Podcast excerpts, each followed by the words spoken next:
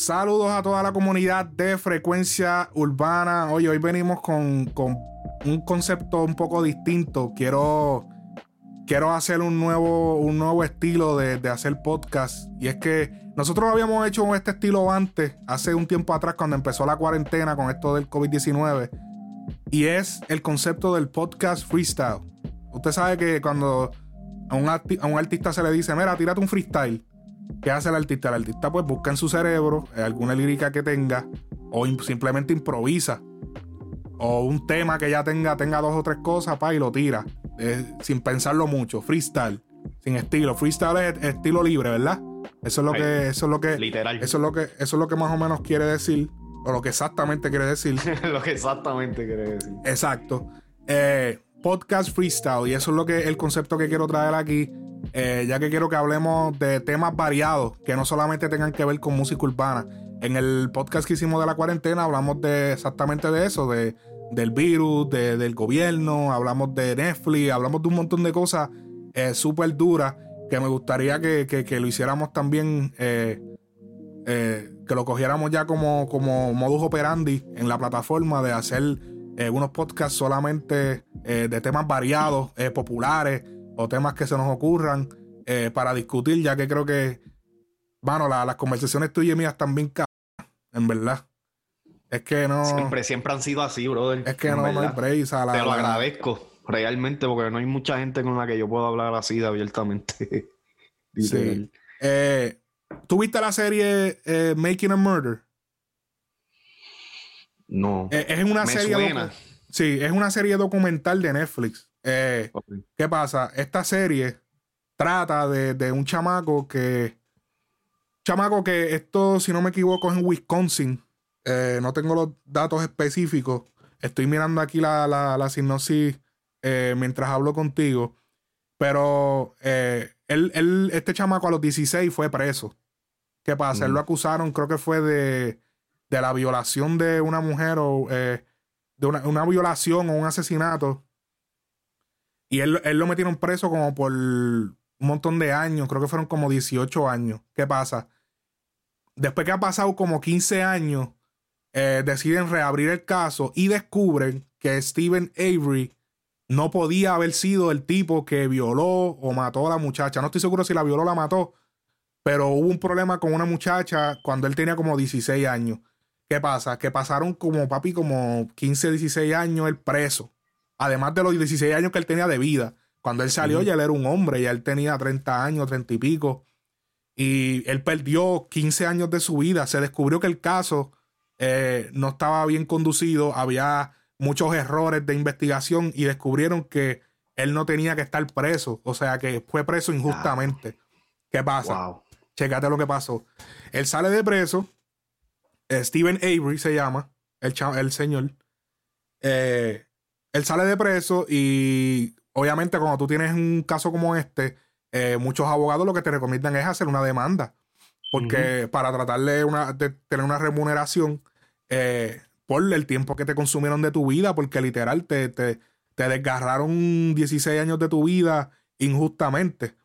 Pues, ¿qué pasa? Él decide demandar. A, esto fue en el condado de Maniro. ¿Cómo es? Maniro Walk de, en Wisconsin. Eh, la serie tiene dos temporadas. Él decide demandar a este condado, eh, a demandar al sheriff. Eh, y la demanda era como por. Era una. Era bien. O sea, no azul, obviamente, para el tiempo que él pasó. Eran un par de millones de dólares. Eran un montón de millones de dólares que él estaba demandando al sheriff y a, a, todo lo que es la fiscalía y toda esa vuelta. especialmente a la policía. ¿Qué pasa? Tú puedes creer que él, él demandó y le montaron un caso para que la demanda se cayera. ¿Qué sucede? Que en los días de la demanda él sale, él está como dos o tres meses con su familia y él está en el proceso de la demanda. Ellos tienen un, un negocio de, de junker, de carros, de carros, este, jonqueados, carros eh, chatarra.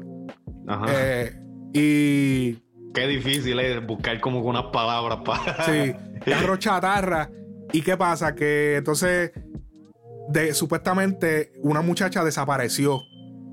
Y la descubrieron descubrieron rastros o algo así en el Junker de él, precisamente.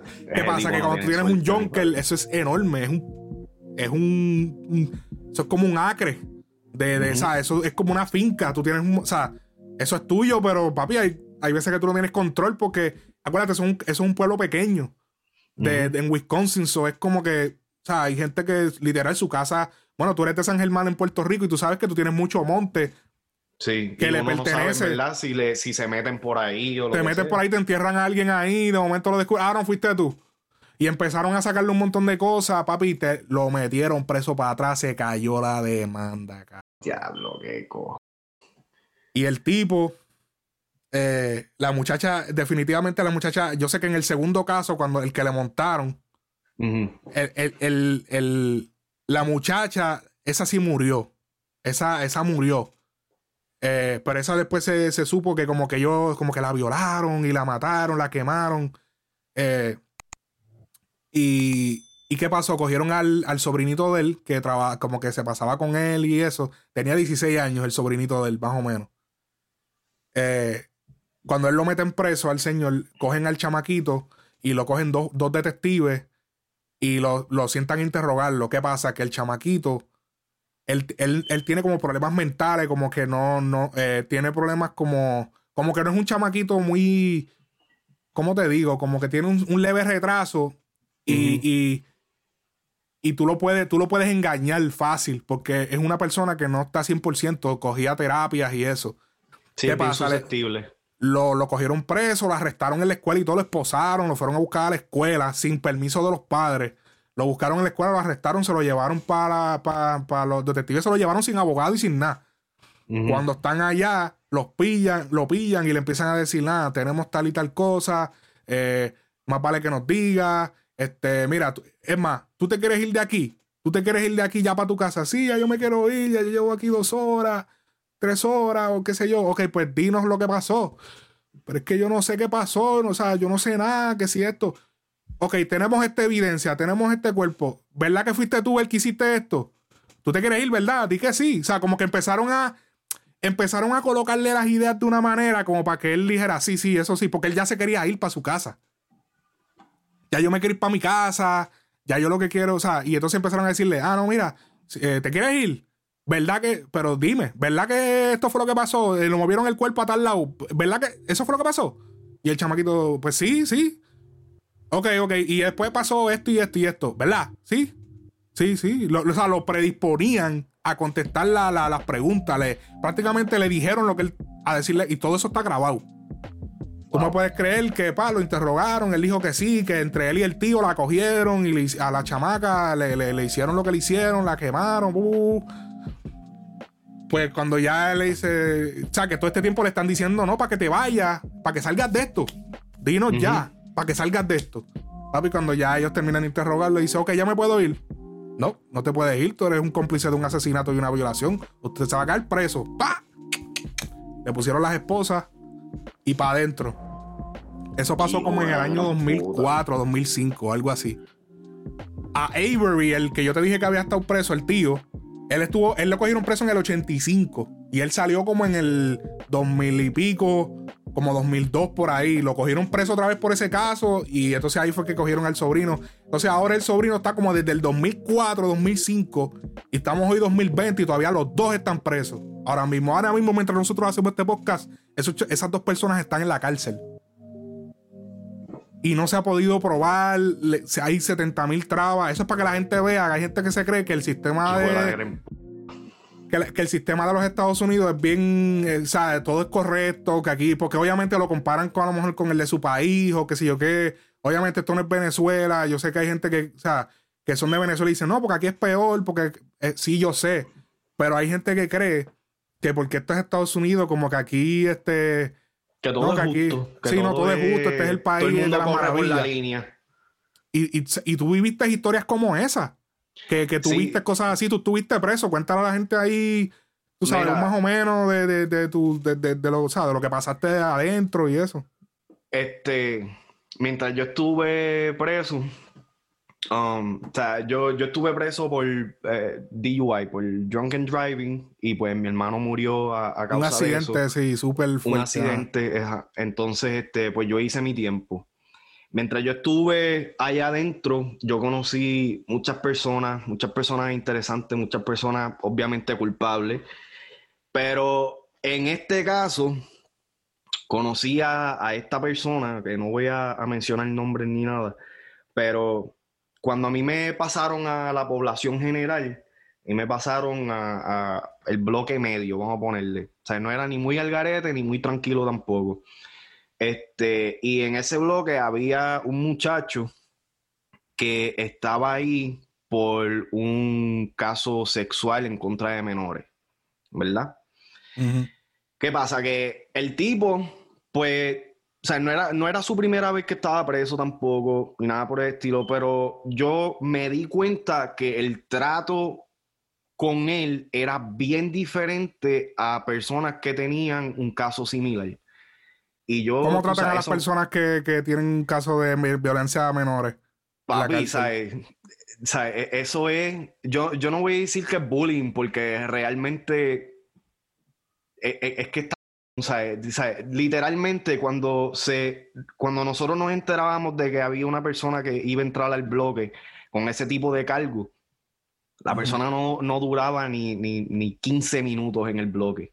Y eso era incluyendo con todo el mundo metido en la celda, brother. ¿Sabes? La presión, la presión era tanta que. Psicológica y física. en este momento con esta persona en específica que me acuerdo fue psicológica. La presión fue tanta de literalmente el bloque entero. Estamos hablando de un bloque que tenía alrededor de, de 64. Esto es otra persona que no es la, que tú estabas hablando. otra persona. O sea, esta es otra persona que, se sacó del bloque. Porque, a capacidad máxima en ese bloque donde yo estaba habían alrededor de 64 personas. ¿Verdad? Este, y esta persona entra y literalmente con la presión de grupo de todo el mundo gritándole puerco, esto y lo otro, ya el tipo había tenido este, sucesos anteriores, llevaba rodando de bloque en bloque casi todo su, su estadía ahí en, en la cárcel y literalmente no duró ni 10 minutos. Lo sacaron, lo metieron otra vez en máxima seguridad, porque cuando a ti te sacan de un bloque, pues te meten en máxima seguridad en lo que te pueden recualificar en, población general. ¿Qué pasa? Que yo vi eso y entonces yo tenía un, un bunkie dominicano súper duro, estuve con él ¿Qué, qué la, la mayor eh, mi cellmate, mi, Ah, tu compañero de celda. Mi compañero de celda, un dominicano de Washington Heights. un dominican John.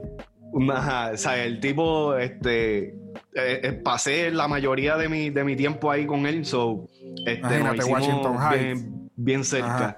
So, mientras yo estoy ahí, yo, o sea, yo pues le pregunto, yo le digo, oye, brother, ¿por qué, tú sabes, por qué ustedes sacaron a esta persona, pero esta persona literalmente eh, es una de las personas que corre el bloque y, tú sabes, tiene, tiene estos cargos.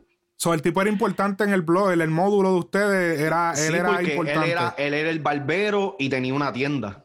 So, y, tú ser barbero y tener tienda, tú eres poderoso. Corre. Exacto, tú eres poderoso porque, ajá, tú puedes. Porque entonces tú puedes. Hacer el este, trueque Exacto, exactamente. Y entonces eres el que tiene los dulces, eres el que tiene comida, eres el que te acicala. Hacho, no, tú eres poderoso, bichote. Exacto. So, y por encima de eso, el tipo hacía ejercicios, o todo el mundo que quería hacer ejercicio, pues tú sabes, tenía que buscar la, las pesas con él. Es, que, eh, mala mía, vuelvo a decir. No voy a decir que, era el bichote, porque habían otras personas también, pero era una de las personas grandes en el bloque. Respetado. Eh, eh, ¿qué, qué, tipo de cárcel era este? Esta era la del condado. Esta era, eh, el condado es county, ¿verdad? Sí, el county. Sí, exacto. Yo estuve en, una cárcel de condado. Ok. Pero que te voy a decir, ¿sabes? Comparado a otras cárceles de condado, esa cárcel donde yo estaba, eso parecía máxima seguridad, cabrón. O sea, hay otros sitios donde a ti te dejan salir como que a la intemperie durante el día o lo que sea. Aquí nosotros literalmente estábamos encerrados en, un, en un bloque y entonces eh, eh, teníamos horas específicas en las que podíamos, una hora solamente al día que podíamos salir al patio. Anyways, Este, o sea, eso que la vida de nosotros era en ese bloque, en ese cubículo. Tú le preguntaste al pana tuyo, ah. So, tú sabes, y pues él, tú sabes, él me dijo, pues, vente, vamos a hablar con él. Y yo, diablo, ¿en serio? O sea, ya, ya yo lo había conocido, el tipo me había recortado. Porque cuando tú entras, tú, tú, tienes que enseñar los papeles. De, porque todo el que entra preso, pues tiene los papeles donde dice. Usualmente, usualmente cuando vienes con casos así, porque si tú supieras que los mismos, los, mismos oficiales de corrección son los que le dejan saber a, los, a los inmates que viene alguien con X cargo o lo que sea. Yo tuve que enseñar los papeles míos por el simple hecho de que en los papeles míos había una muerte entonces, cuando yo entro, pues a mí me, preguntan que por qué yo estoy ahí o lo que sea. Pues como yo, o sea, yo estaba claro, yo enseñé mis papeles y todo normal. Sí. Este, so, el bunky mío, como él era panadero y ya yo me había recortado con el tipo, el tipo yo había tenido eh, o sea, conversaciones con él normal, ¿sabes? No, no lo percibía como, como una persona rara ni nada por el estilo, pues me llevó. Me dice, mira que este macho, porque a mí me decían macho ahí, eh, sea, te quiere hacer una pregunta, él no entiende esto y esto y esto. El tipo me dijo, ¿está bien? Y me, dice, ¿qué, es la que hay? Y yo pues empiezo y le digo, mira, pues yo he notado este tipo de, de, comportamiento en el bloque, tú sabes, y solamente quiero entender por qué, porque, tú sabes, me está interesante, no es que I'm, I'm like grilling on you or now sino que me está interesante porque por qué actúan con, esta persona de esta manera, pero no así contigo. Y el tipo literalmente me enseñó los papeles. Y entonces, él está ahí por abuso de menores, ¿verdad? Un caso súper delicado a estar en cualquier cárcel bien controversial, bien, sea, es, un tema que hasta el día de hoy, especialmente con toda esta pendeja que está pasando, que, están delatando a cuanta celebridad y, gente importante de abuso de menores y trafficking y toda esa mierda. Eh, tú sabes, el, tema así como, como, tal siempre ha sido bien, bien grande, un big deal. Eh, y también en Puerto Rico, en todo eso. So, el tipo me enseña los papeles y yo lo leo y entonces, cuando estoy leyendo los papeles, me percato que la diferencia en edad entre él y la muchacha que lo acusó, o sea, era dos años. Wow. Entonces, o sea, para ponerle un poquito de contexto a esto, él y la muchacha se conocen desde que tienen, o sea, él tenía 12 años, él 10. ¿Verdad? Eh, perdón, ella tenía 10 años, el 12, ¿verdad? Y fueron amigos, aparentemente novios, a través de todo ese tiempo. ¿Qué pasa? Que cuando él tiene 18, 19, ella tenía 17. Y este, si mal no recuerdo, creo que fue que como él estaba involucrado en droga y mierda, pasó algo, los pais de la muchacha no querían que eh, eh, él estuviera con ella y toda esa pendejada, y los pais pues le montaron el caso a él y se fue. ¿Me entiendes? Esto pasó cuando él tenía 19 años. Yo lo vine a conocer cuando tenía 29. Oh, wow, eso llevaba todo ese tiempo preso. No, no, no. O sea, él, no estaba preso los 10 años. Él hizo su tiempo, salió, revocó la probatoria por otra cosa, no tenía que ver con, el abuso de menores, pero como estaba en probatoria, regresó. Mm. Pero el cargo sigue, especialmente en la cárcel. O sea, ya tú eres, o sea, tú tienes que registrarte como un...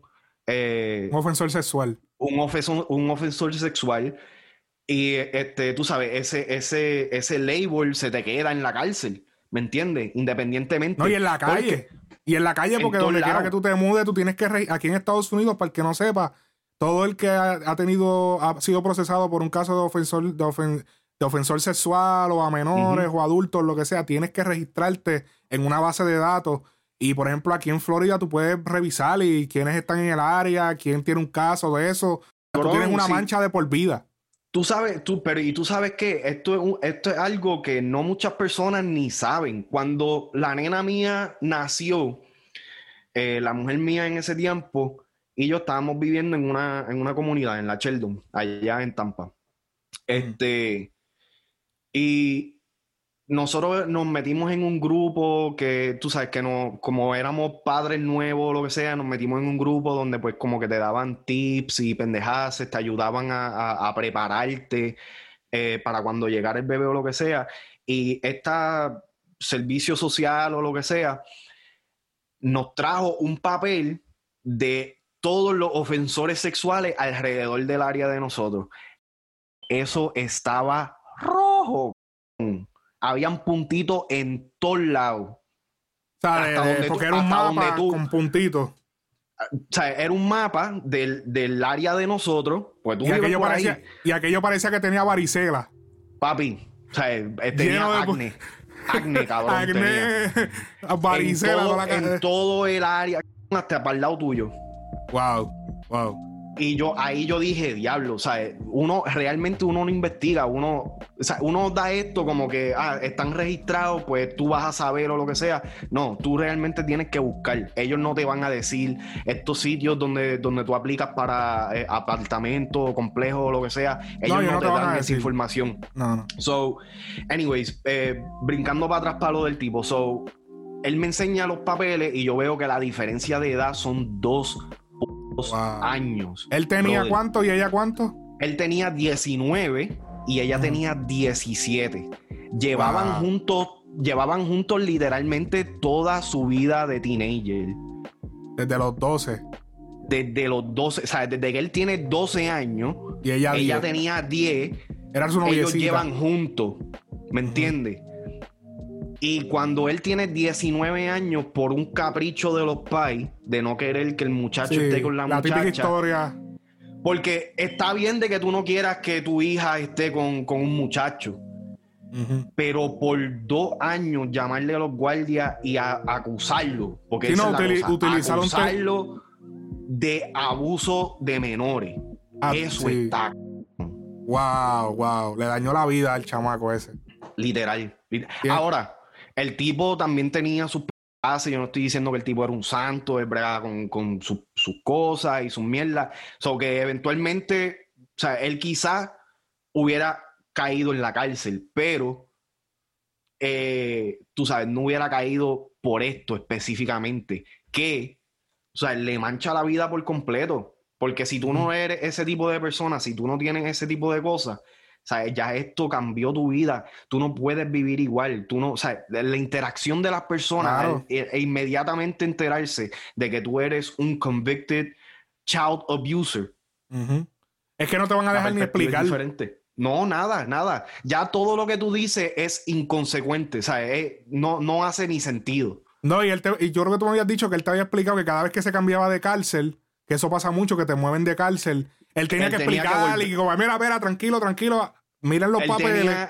y no, y si tú supieras que, tú sabes, no todo el mundo tampoco acepta eso. Yo realmente, yo no le estoy pasando la mano ni nada por el estilo.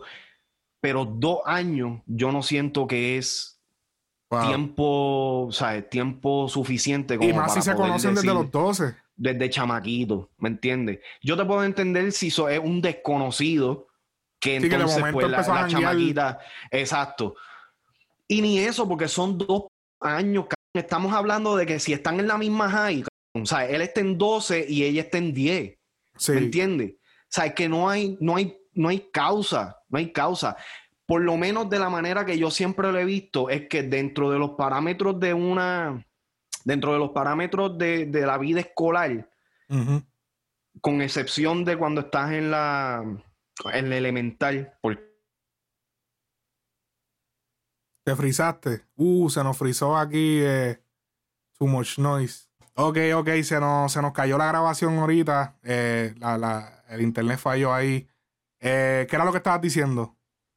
Yo estaba diciendo que dentro de los parámetros del sistema escolar, con excepción de la escuela elemental, cuando tú llegas a middle school y llegas a la superior, lo que hay es una diferencia de tres años entre los chamaquitos. O sea, desde el middle school estás de séptimo a noveno, usualmente en, la, en, Puerto Rico.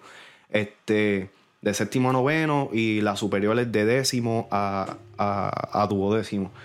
Este, tú sabes, hay, hay son tres años de diferencia. Y también, y esto aplica también aquí a los Estados Unidos, la mayoría de los chamaquitos que van a una misma escuela viven en un perímetro cercano.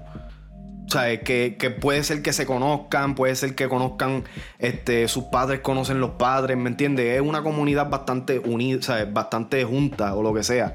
So, de, sea, yo no, yo no puedo juzgar a una persona realmente como un, en este caso, de, abuso sexual contra menores o lo que sea, cuando solamente hay este lapso de, esta diferencia de, edades. Dos años para mí no es justificable como para poder, este, tú sabes, acusar a alguien de abuso de menores ni nada por el estilo. O este chamaco en verdad, tú sabes, me abrió la mente por completo tú sabes, me, puso en perspectiva otras cosas. Y ahí también yo me di cuenta que en estos sistemas de cárcel y todo esto, tú sabes, realmente hay personas que, son injustamente encarcelados, ¿sabes?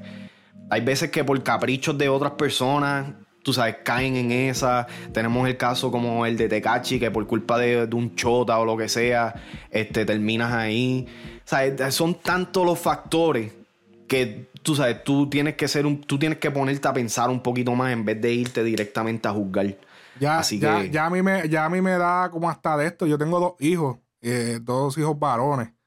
Y ya yo digo, diatre, o sea, viendo cómo funciona el sistema de cárceles en Estados Unidos, y yo he visto un par de documentales y un par de cosas, y es como que, papi, o sea, cualquier persona en cualquier momento, tú hasta de meterle un bofetón a alguien, papi, te vas preso y allá coges te pasa algo y no, ahora te vamos a añadir cinco más. Como que cualquier estupidez, papi, te raspan 15 años, te joden la vida, o sea, es como que wow.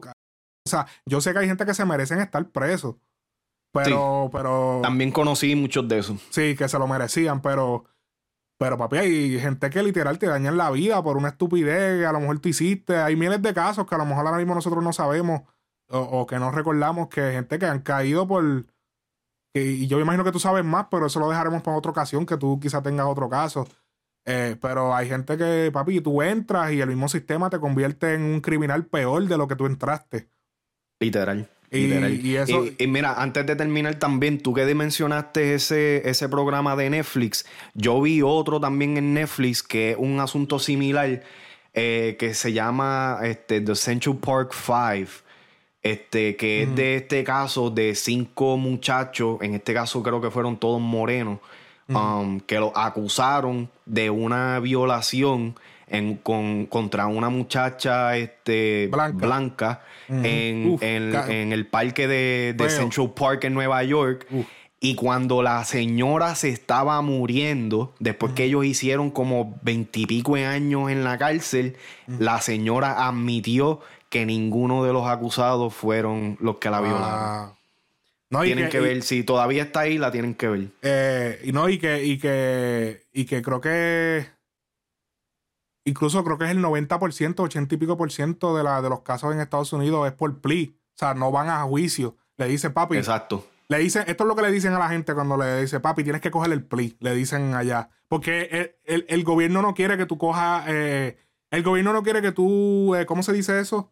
Que, lo a, que, lo, lleve a juicio, que lo pelee. No quieren que lo pelees porque les cuesta dinero a ellos. Soy yo lo que ellos te dicen, papi, si te vas a juicio, y, que es verdad que no es embuste, si te vas a juicio, te, estás enfrentando a 50 años, cógete estos 15. Papi, a mí me dijeron, yo no sé si en verdad yo puedo hablar de esto, pero lo voy a decir anyways. A mí me dijeron que si yo no cogía el plea del tiempo que me dieron, que yo estaba y, lo peleaba, que estaba viendo a más de 20 años por el simple hecho de que el hermano, o sea, de que fue un asesinato. Ellos no lo estaban poniendo como un...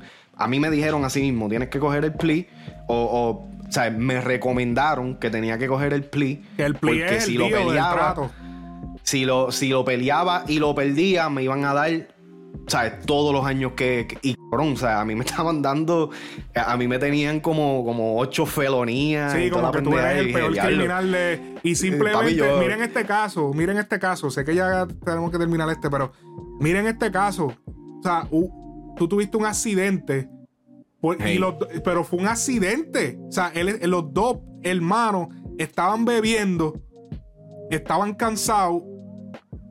Resultó ser que uno de ellos estaba guiando porque uno de los dos tiene que guiar.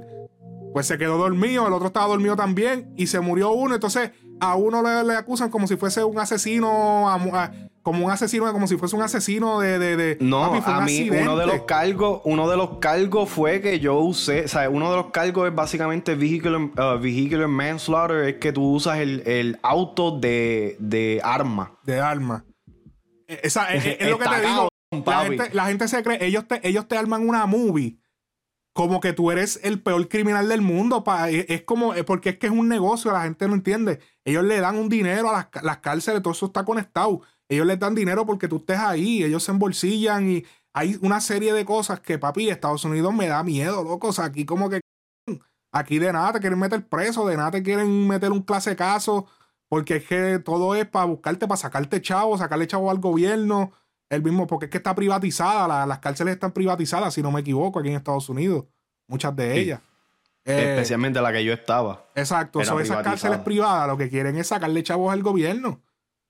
Porque les dan más de esto, más fondos, más. Todo es un negocio de números de ceros y unos y, y, te conviertes en un número más y terminas siendo un criminal peor de lo que entraste. Y, el, fiscal te, te, hace ver como el peor criminal del mundo cuando quizás Mira este caso, miren este caso de Too Much, que es la primera vez que él habla un poco así medio a fondo del caso. Miren, miren qué, qué cosa, que es un accidente, o sea, literal, es un accidente. Y te hacen ver como que no, papi, tú, o sea, esto es un asesinato. Tú, tú, tú, y, créeme que... Y, y, literal, él estaba como cualquier persona que esté escuchando viendo esto ahora mismo, estaba con su hermano, haciendo lo que cualquiera hace, bebiendo, jodiendo, estaba jangueando y de momento te quedaste mm. pegado y tu hermano estaba pegado, o sea, estaba dormido, estaba dormido también, porque si tu hermano hubiese estado despierto, te despertaba. Pero tú te, los dos se quedaron dormidos. Que, o sea, que, que podía ser un accidente. Y que, realmente yo no, yo no cuento esta historia mía para que me cojan pena ni nada por el estilo, pero realmente esto suce, todo este suceso, estos últimos cinco años de mi vida, realmente han sido una enseñanza. Y si hay algo que yo quisiera que la gente aprendiera de pues de lo que yo pasé, es que, tú sabes, primero que nada, no beba y guíe. Esa es la, primordial. Y segundo, uno tiene que tener mucho cuidado como uno, como minoría, especialmente en este país, como uno se, se, se presenta, como uno se. todo. Porque realmente y no voy a. E, esto no es un, nicho de, de, raza ni nada por el estilo, pero si yo fuera blanco, fuera, otro, fuera otra historia. Mm. Te lo aseguro. Especialmente en el área donde yo tuve el accidente. Sí.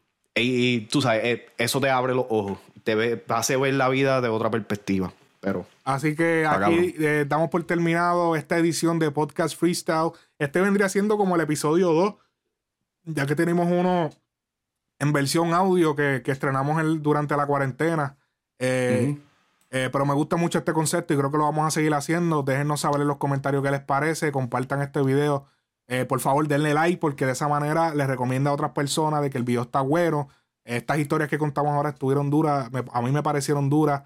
Y yo siento que, que, otras personas deberían también escucharlas. Así que dando tu like y suscribiéndote y activando la campana hace que este contenido le llegue a otras personas. Así que muchísimas gracias a la comunidad de Frecuencia Urbana. Esto han sido Too Much Noise, Alex Frequency, Frecuencia Urbana Podcast.